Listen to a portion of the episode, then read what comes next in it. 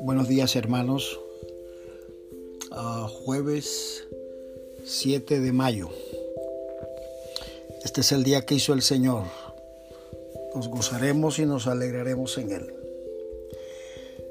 Uh, ayer estábamos recordando ese pasaje que nos decía que para crecer, como para crecer en esta salvación, de que deseásemos como los niños recién nacidos, la leche espiritual no adulterada, y para que por ella crezcamos para salvación.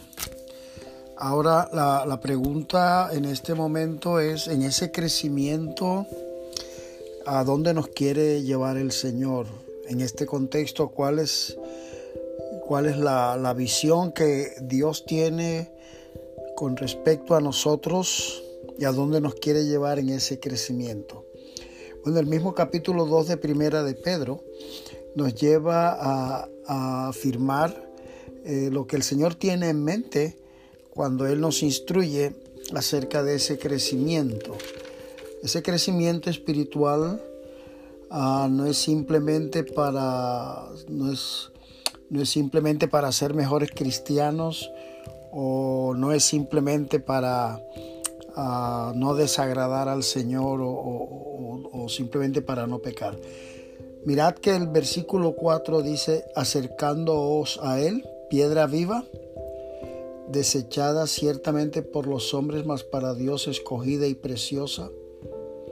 Vosotros también como piedras vivas, vosotros también como piedras vivas, sed edificados como casa espiritual y sacerdocio santo para ofrecer sacrificios espirituales aceptables a Dios por medio de Jesucristo. Si nos damos cuenta, en esta primera parte de este texto se nos dice que uh, una de las razones principales por las cuales nos acercamos a Él es que nos acerquemos al Señor porque Él quiere edificarnos como casa espiritual y sacerdocio santo.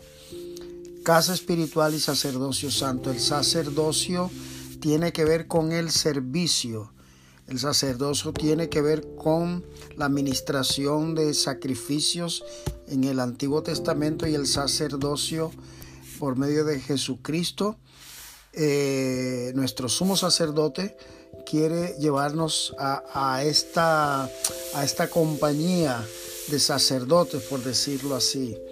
Ahora, el Señor quiere, en este sentido, quiere que crezcamos para ministrar, para ministrar, para servir.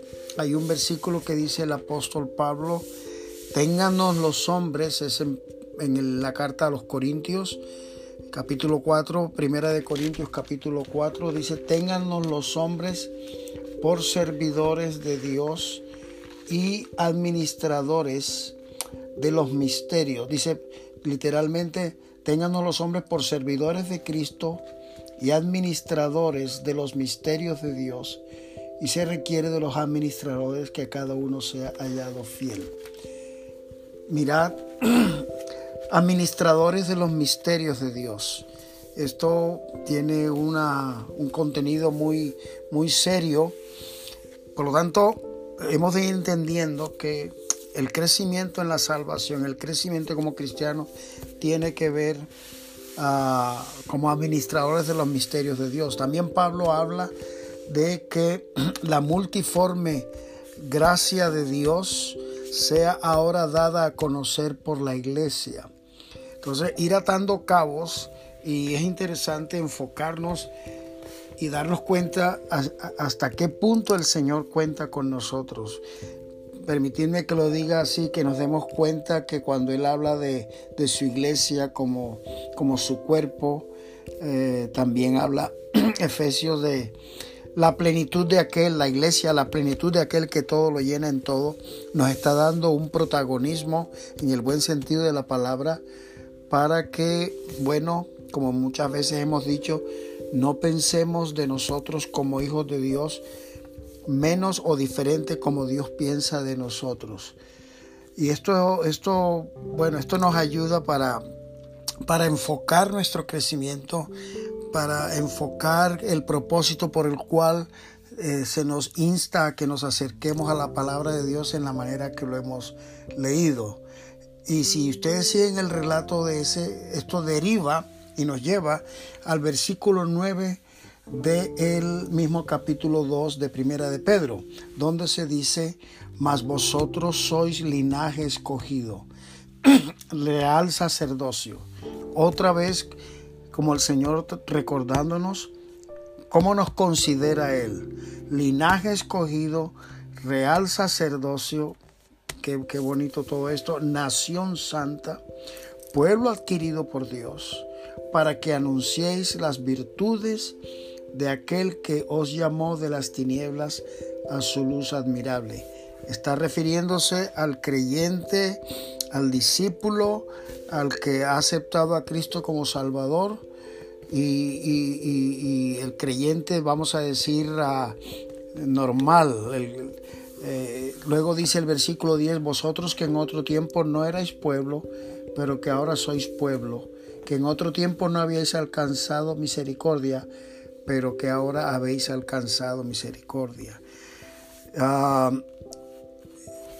son términos que nos colocan en lo que es la, la, salvación de toda persona que acepta a Cristo como Salvador. No pensemos diferentes, hermano. Ahora, en términos prácticos, nuestra oración nos puede, nos debe llevar estos conceptos.